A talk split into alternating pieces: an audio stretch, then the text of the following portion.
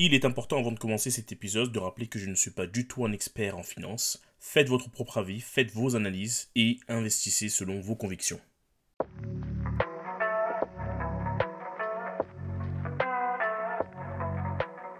Bonjour les libertins, Sol c'est mon prénom et bienvenue dans le podcast 10 ans pour devenir libre ensemble.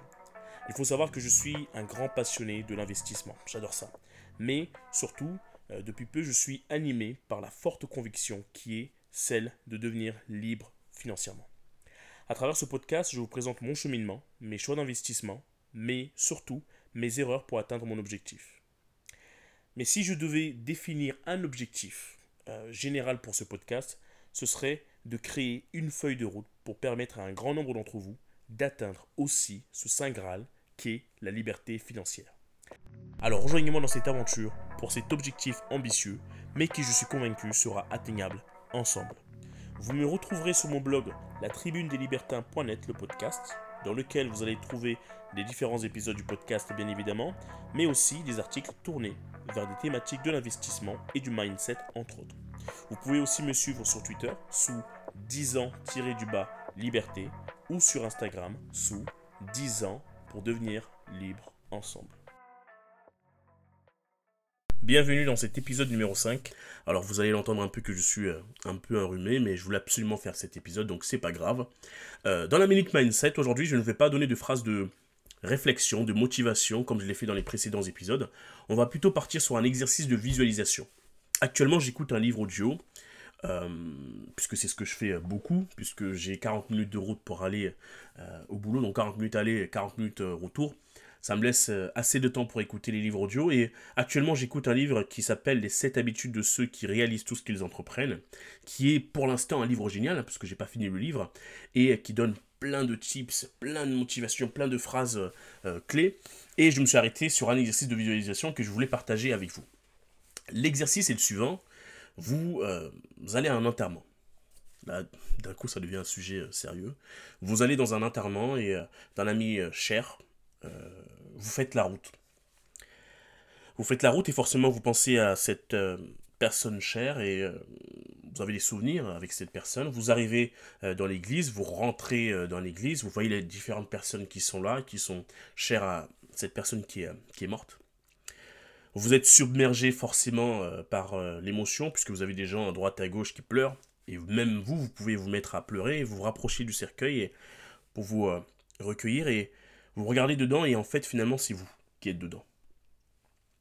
Et l'exercice de visualisation veut que vous regardez autour de vous, toutes les personnes qui sont là, ça peut être des personnes qui sont proches, des enfants, euh, votre femme, votre mari, euh, ça peut être euh, votre maman, votre papa, vos soeurs, vos cousines, ou même des amis, des collègues.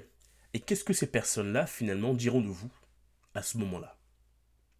Alors je trouve cet exercice de visualisation super important, super important. Euh, pour ma part, je vais donner un exemple, j'espère que mes enfants, lorsqu'ils euh, viendront euh, se recueillir, ils diront Papa était génial, bien sûr. Papa était génial, je pense que tout le monde veut que ses enfants disent ça, mais au-delà de ça, que papa prenait toujours le temps avec nous. papa privilégie toujours le temps en famille avant n'importe quoi. C'est-à-dire que on a le boulot, enfin, je mets dans la peau de mon, enfant, papa il avait le boulot, euh, il pouvait avoir des soucis dans la vie, mais par contre, il privilégie toujours les moments en famille avant euh, de se concentrer sur les tracas de la vie. Et ça, c'est super important, et ça, c'est vraiment quelque chose sur lequel je, j'espère que mes enfants vont dire ça à la fin de, ma vie, même si j'espère que ce sera dans très longtemps. Alors, ça c'est un exercice, en tout cas pour moi, pour mes enfants, mais il faut faire l'exercice pour toutes les personnes qui se trouvent dans, dans, ce lieu de recueillement, votre mère, etc., etc. Et finalement, ça va vous donner à la fin une ligne directrice, une ligne de comportement que vous devez avoir, puisqu'à la fin, la finalité, lorsque vous allez mourir, vous voulez que ces personnes-là retiennent ça de vous. Voilà, pour cet exercice de visualisation que je trouve génial, faites-le. Faites-le, euh, ça peut vraiment euh, faire émerger euh, des, choses, des, valeurs fondamentales que finalement que vous trouvez super importantes et que peut-être finalement vous n'attachez pas trop d'importance et sur lesquelles il faut peut-être se concentrer avant de mourir. D'accord alors, dans l'épisode numéro 4, aujourd'hui, on va se concentrer sur l'investissement dans l'immobilier. Alors pour commencer, moi, l'immobilier physique, j'en ai pas. Alors non pas parce que je n'y crois pas. je suis persuadé qu'aujourd'hui l'immobilier physique est important dans la rentabilité, dans un processus d'investissement long terme. Mais je n'ai pas eu, je dirais, d'opportunité de le faire, même si j'avais commencé déjà à vraiment regarder, à mettre des fichiers Excel en place, à, à démarcher, à aller visiter des biens. Euh, j'avais commencé à faire vraiment euh, quelque chose, puis euh, je ne sais plus pour quelle raison j'ai complètement arrêté, mais j'ai ces métriques-là qui sont là, j'ai ces fichiers qui sont là, qui sont prêts à être dégainés pour les prochains investissements sur, sur lesquels je vais me positionner. J'ai même l'idée, j'en ai déjà parlé autour de moi, mais de faire une SCI familiale, d'embarquer ma famille dans ce projet-là et qu'on investisse ensemble sur des projets d'immobilier. Mais bon, j'espère, voilà, ça viendra dans les deux prochaines années, c'est l'objectif. Vous pouvez investir euh, dans l'immobilier à travers les SCPI. J'en ai déjà parlé dans un épisode précédent. Euh, société civile de placement immobilier, notamment par le biais d'une assurance vie pour bénéficier des avantages euh, fiscaux. J'en ai déjà parlé. J'investis encore un peu, même si j'essaie de sortir sur les CPI. J'investissais beaucoup au départ puisque c'est quelque chose de très, euh, accessible. Hein. Finalement, vous ne sortez pas de chez vous, vous ouvrez une assurance vie, vous pouvez euh, y loger euh, de la SCPI investir dans l'immobilier. De mémoire, j'avais investi sur le projet Primo Pierre, qui en 2020 avait une rentabilité de 5,92%. Si je me souviens bien, ça m'avait marqué visuellement, hein, je le vois, 5,92%, et qui était génial à l'époque, net, hein. net c'est ce qu'il promettait. Alors, j'ai arrêté d'investir dessus, vraiment je sors de, cet investissement puisque vous avez vraiment beaucoup de frais, surtout à l'entrée, 10% de frais à l'entrée, sans parler des frais que vous avez annuellement qui sont autour de 2%.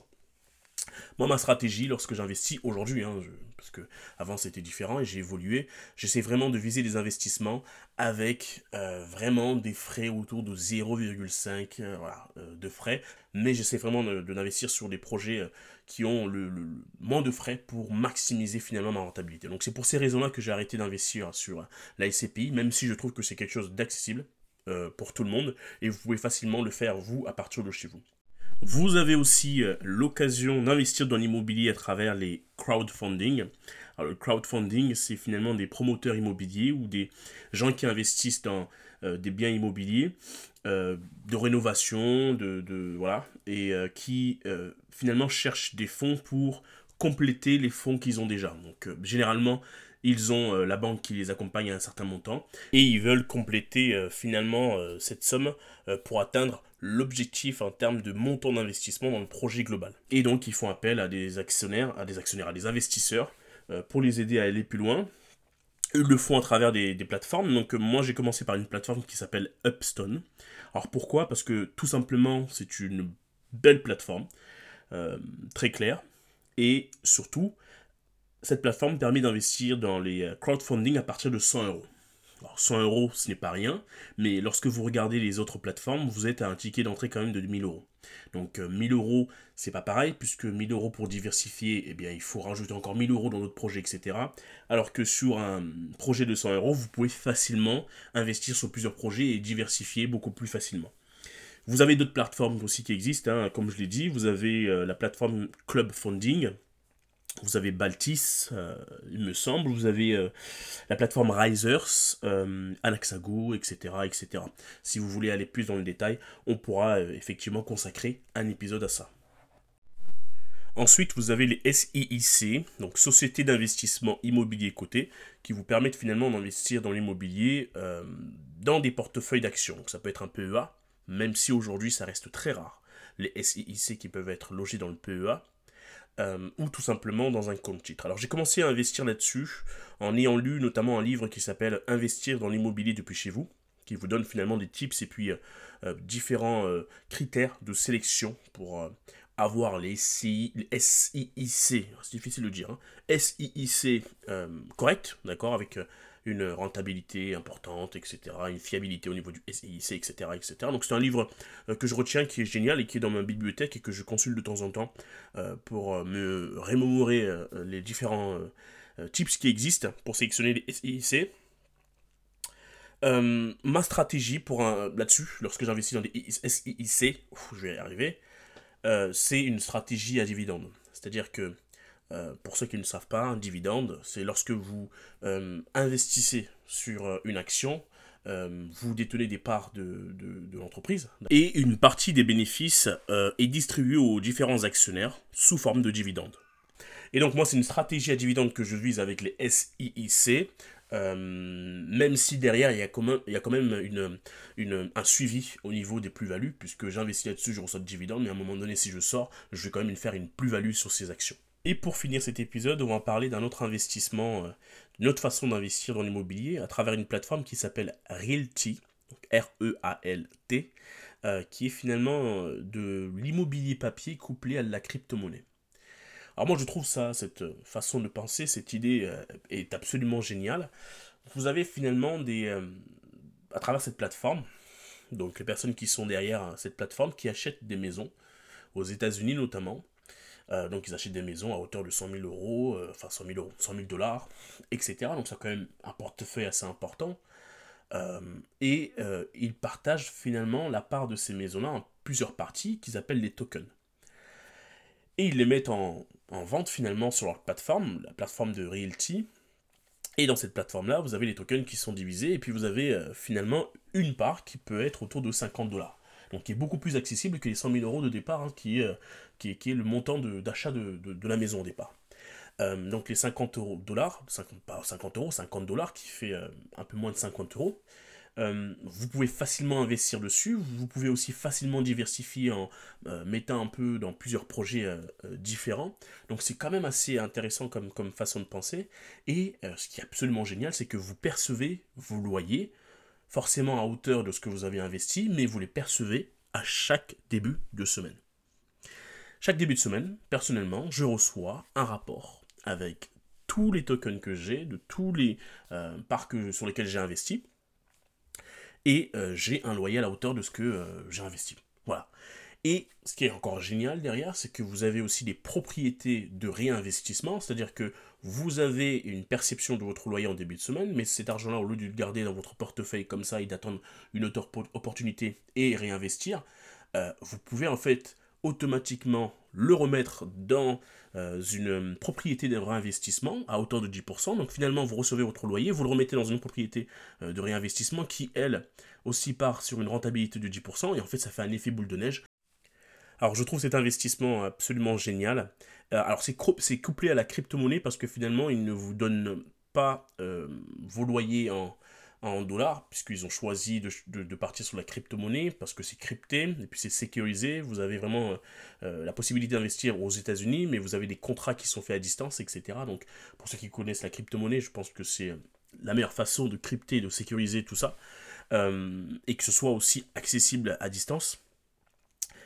Pourquoi en crypto-monnaie Puisque comme j'ai commencé à le dire, la perception des loyers se fait en crypto-monnaie, euh, en stablecoin, c'est important, puisque aujourd'hui, lorsque vous regardez les crypto-monnaies, euh, même si je ne connais pas grand-chose, vous avez euh, d'énormes fluctuations des, des, crypto-monnaies, donc ça peut très vite monter, comme ça peut très vite descendre. Et donc l'idée de, de, de, partir sur les stablecoins, c'est que c'est assez stable, puisque ça, vous avez un coin qui vaut à peu près un dollar donc qui suit vraiment le cours du, enfin le cours du dollar, la valeur c'est 1 dollar, ça ne bouge pas ou très très peu, et ça permet d'avoir des perceptions de loyer assez euh, stables, et euh, lorsque vous voulez sortir, finalement vous revendez euh, vos propriétés à travers la plateforme, vous recevez des stable coins et vous les transformez en fiat, et vous faites un virement pour avoir des euros en fait finalement sur vos comptes. Donc c'est une façon d'investir dans l'immobilier à distance que je trouve super super super intéressant, et sur lequel aujourd'hui je suis fortement On arrive à la fin de cet épisode, n'hésitez surtout pas à me faire des retours par commentaire, notamment si vous voulez approfondir tel ou tel sujet, ou pourquoi pas faire un épisode sur un sujet en particulier, je peux le faire, il n'y a pas de problème, faites-moi un retour. N'hésitez surtout pas à partager l'épisode autour de vous. Je vous dis à très vite les libertins.